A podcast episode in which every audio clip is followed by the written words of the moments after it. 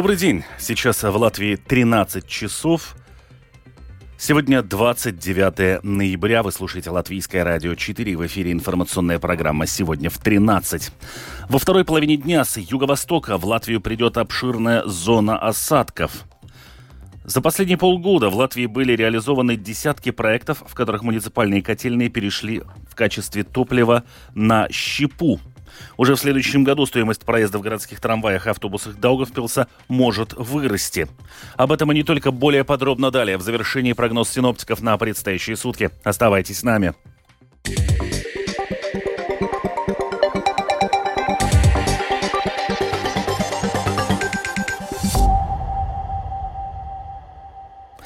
Во второй половине дня с юго-востока Латвию пересечет обширная зона осадков.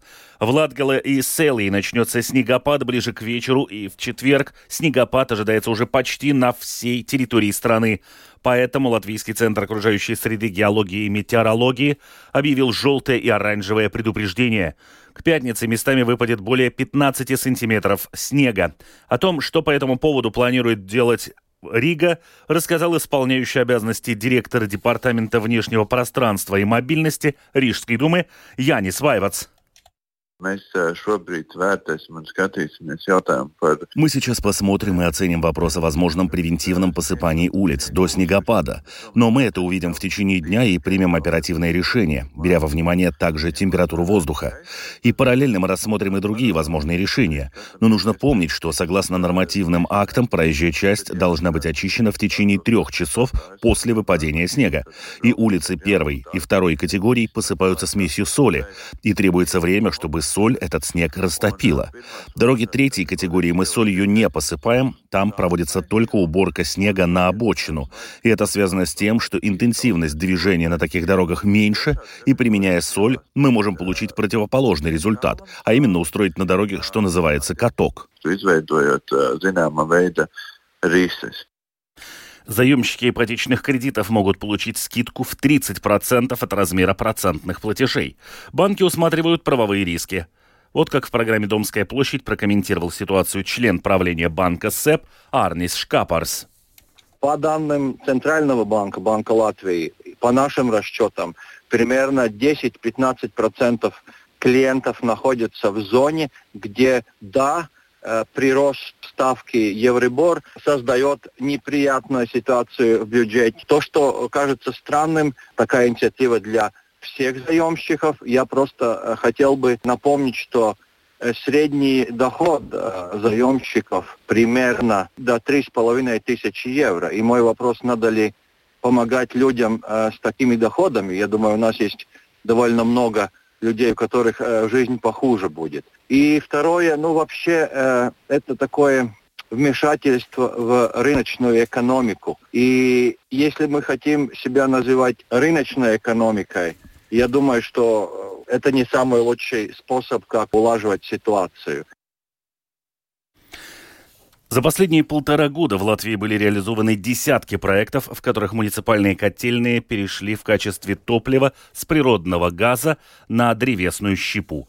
Всего на поддержку было подано 34 проекта, которые должны были завершиться до конца этого года, однако 7 из них, вероятно, не будут завершены в ранее указанные сроки. Поэтому Минэкономики продлила сроки до осени следующего года, рассказывает руководитель Департамента энергетических финансовых инструментов Министерства экономики Гатис Силовс.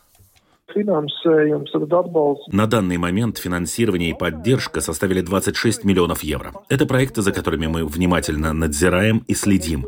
И мы думаем, что некоторые из этих семи будут завершены, а некоторые буквально получат окончательную документацию для ввода в эксплуатацию, и это будут первые дни января. Для нас это был скорее технический вопрос, за которым нужно было следить и держать руку на пульсе, ведь в тестовом режиме большая часть этих котельных уже работает. А еще мы видим, что тарифы на тепло тепло значительно снизились. Конечно, они не такие низкие, как хотелось бы, потому что нам всегда хотелось бы, чтобы они были еще ниже, но по сравнению с пиками, которые были прошлой зимой, когда правительству пришлось оказывать поддержку, чтобы не превысить платежеспособность, в целом тарифы на тепло отступили от высот, которые были в предыдущем отопительном сезоне. Найден компромисс между студентами и рижским самоуправлением в вопросе стоимости билетов на общественный транспорт Риги. Студенты требуют возобновления скидок на одноразовые поездки. Самоуправление обещает увеличение льгот на проезд для студентов по месячным билетам с 50 до 60 процентов. Студентам с 1 января 2024 года снизят плату за проезд в общественном транспорте, а вот парковки в Риге могут подорожать. Подробности в сюжете Людмилы Пилип.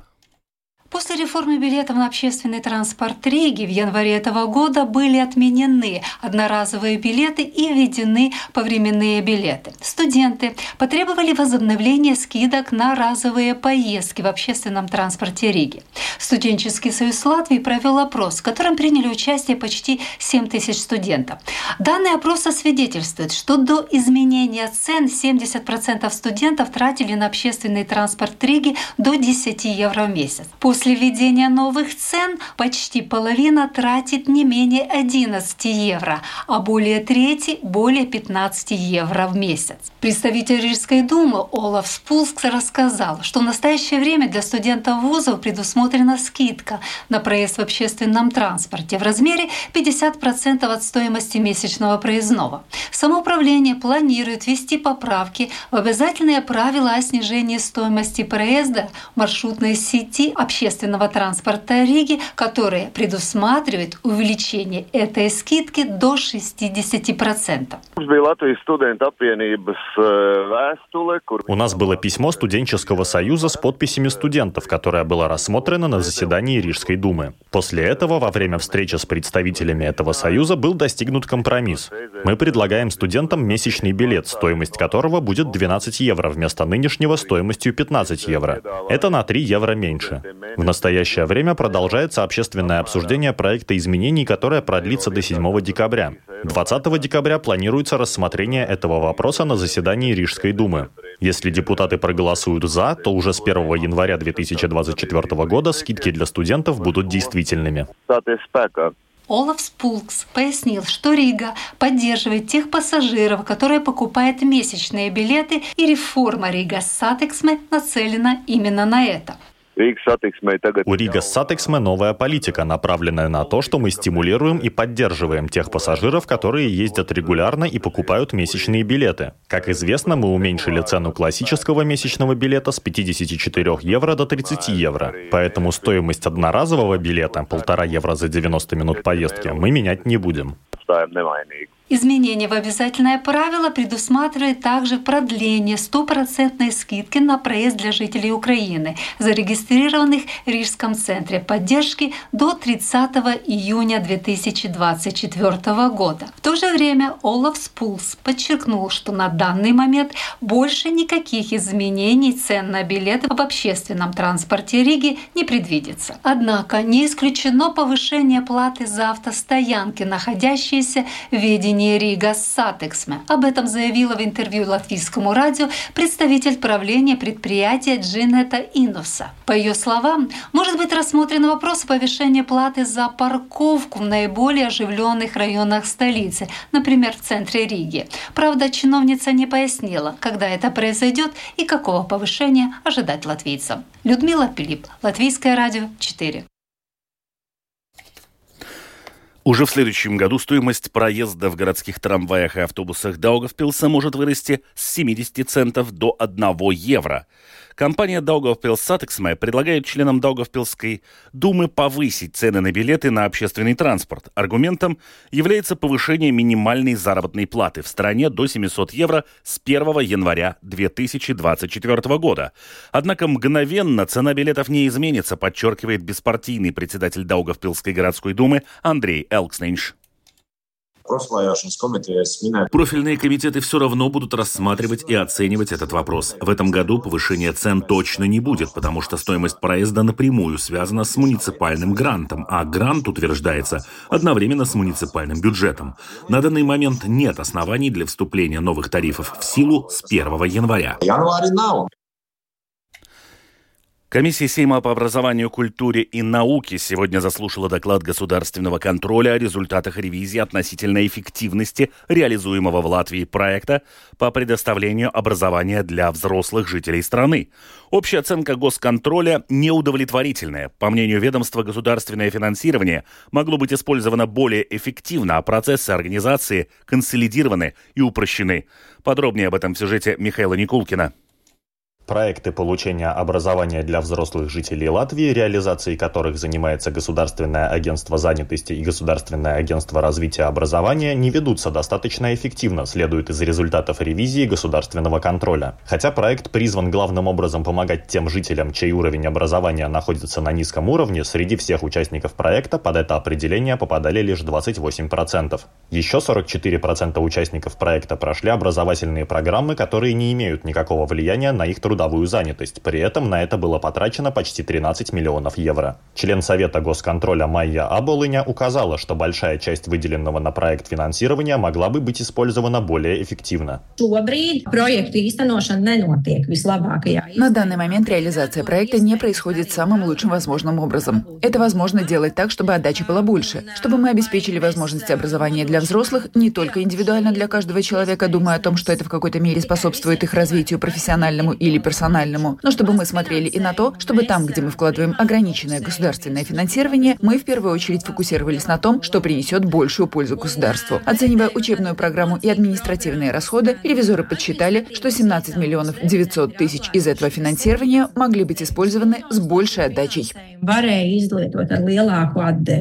А Булыня подчеркнула, что так как объем финансирования ограничен, важно, чтобы каждый евро из него был потрачен с максимальной отдачей и чтобы к участию привлекались люди, которым это наиболее необходимо. К слову, сейчас разрабатываются новые правила Кабинета министров, которые призваны продолжить реализацию данного проекта. Латвийская конфедерация работодателей со своей стороны направила письмо с просьбой приостановить этот процесс на два месяца. Вот что об этом сказала представитель конфедерации Лена Вороненко. Мы просим в этот период ответственные министерства сесть за один стол и определить, каковы цели образования для взрослых и каковы целевые группы, с которыми мы работаем, каковы приоритеты государства в образовании для взрослых. Сейчас мы видим числовые показатели, число обучающихся, но мы не видим измерений влияния. Осознавая, что мы говорим о 50-70 миллионах евро противопоставления тому финансированию, которого не хватает в других сегментах образования. По итогу заседания было решено, что Министерство экономики через три месяца представит комиссии результаты оценки приоритетов образования для взрослых в Латвии с точки зрения правительства, а также об эффективном использовании государственного финансирования в этом вопросе. Михаил Никулкин, служба новостей Латвийского радио.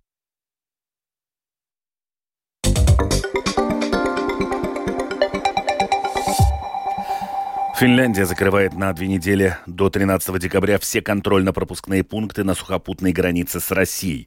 Правительство скандинавской страны приняло такое решение в попытке остановить поток просителей убежища с российской территории. Тему продолжит Рустам Шукуров.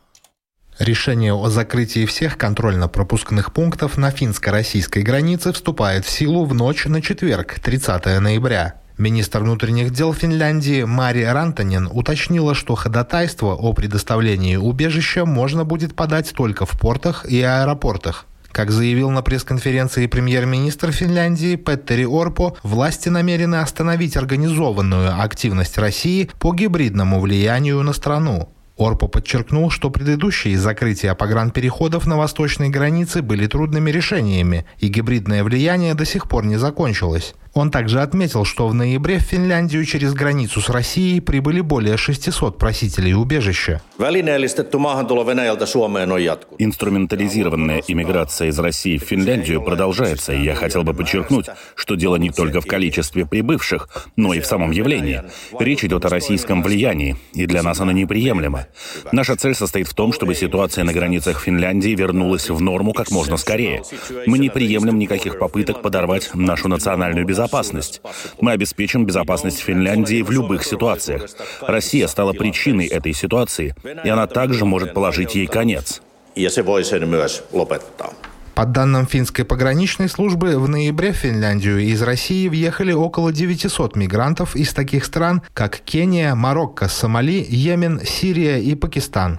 Корреспондент финской газеты Хелсинген Саномат Юсси Континен между тем отметил в разговоре с русской службой BBC, что схожая ситуация на финско-российской границе уже происходила в конце 2015-го, начале 2016 годов. Была такая же гибридная операция России, э, только на северных э, пограничных пунктах, и э, там, там было, по-моему, может быть, полтора тысячи просителей убежища из разных разных стран, э, приехала в страну э, через эти пункты, и наши власти э, очень серьезно к, этой, к этой отнеслись, и тогда это решили в конце концов путем переговоров с Россией на уровне президентов, премьер-министров, министров внутренних дел и так далее. Нынешнее решение Хельсинки о закрытии контрольно-пропускных пунктов означает, означает, что между Финляндией и Россией сейчас возможны лишь грузовые перевозки.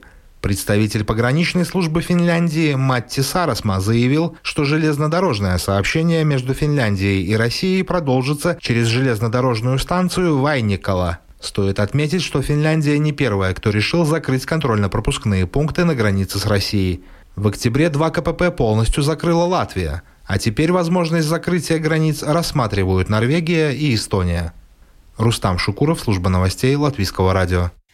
Несмотря на требования США к Израилю воздержаться от открытия еще одного фронта на севере страны, в последние недели министр иностранных дел Израиля Эли Коэн предупреждает, что Хизбалла должна уйти от приграничной зоны, иначе начнется война. Коэн уже провел беседы с министрами иностранных дел Великобритании и Франции, а сегодня должен встретиться в Северной Македонии с министрами иностранных дел Албании и Швейцарии. Тем временем Министерство здравоохранения Ливана призвало международное сообщество увеличить поставки медикаментов на фоне подготовки страны к возможной войне с Израилем. Ливанское правительство разработало план действий в чрезвычайной ситуации.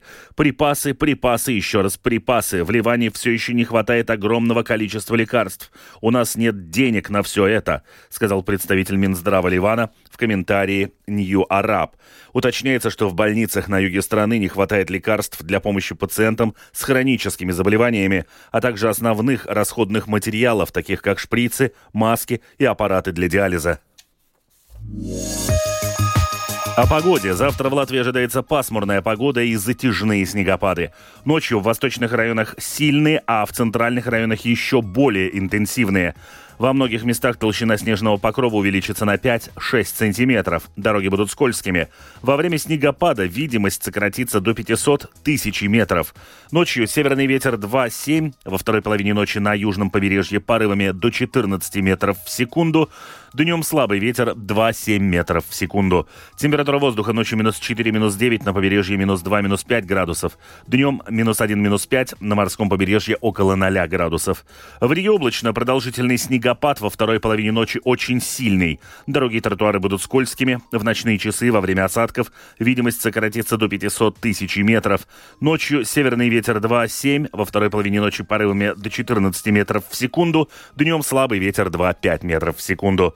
Температура воздуха в столице в ближайшие сутки минус 2, минус 4 градуса. Медицинский тип погоды второй. Благоприятный.